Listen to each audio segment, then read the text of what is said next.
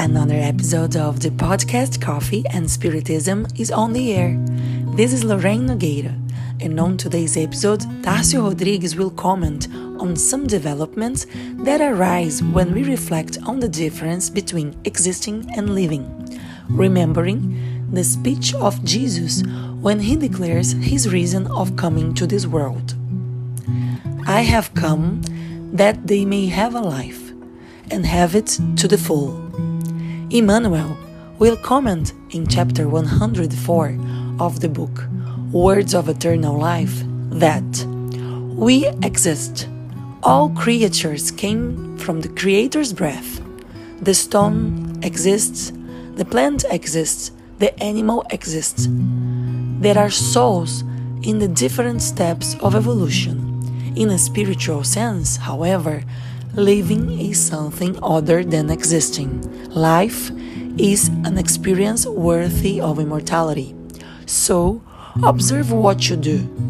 Existence comes with the birth, but life is our work.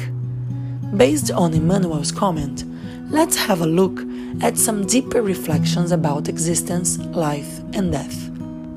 With the small human willingness to investigate what death is, the conclusion was that it would be considered the cessation of vital signs, summarizing human life to the temporal lapse that exists between birth and grave.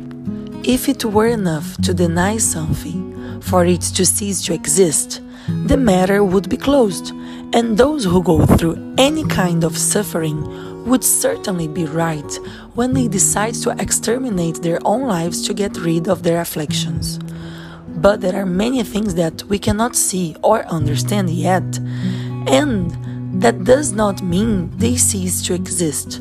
Think of the microscope objects that did not exist for a long time for the simple fact that we could not observe them. And what about the distant planets and suns that we never imagined existed, just because our eyes are not endowed with the optical power that modern lenses already possess? That's why we've started the comment underlining the human willingness to investigate the problems of life. If there is a willingness, we will have to declare that the matter is not closed and deserves our full attention. With the confirmation of the immortality of the soul, we have the perspective that life and death become adjectives of existence. That's why it becomes possible to live well or badly, to have little or a lot of life, as Jesus said. To exist is not a choice, to live is. One day, we will certainly remember suicide as one of the biggest mistakes that humanity could, at times, consider with validity, and even defend. Therefore, we would like to end our reflection with Emmanuel's report in chapter 28 of the book Recados do Além. When the suicide woke up in the hereafter, bearing the bloody wound that he had opened in himself, he cried out, astonished, to heaven, My God, my God, where did I enter the death?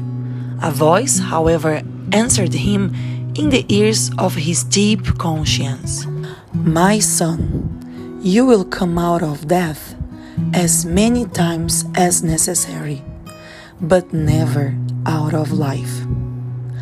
May Jesus bless us all, and until the next episode of Coffee and Spiritism.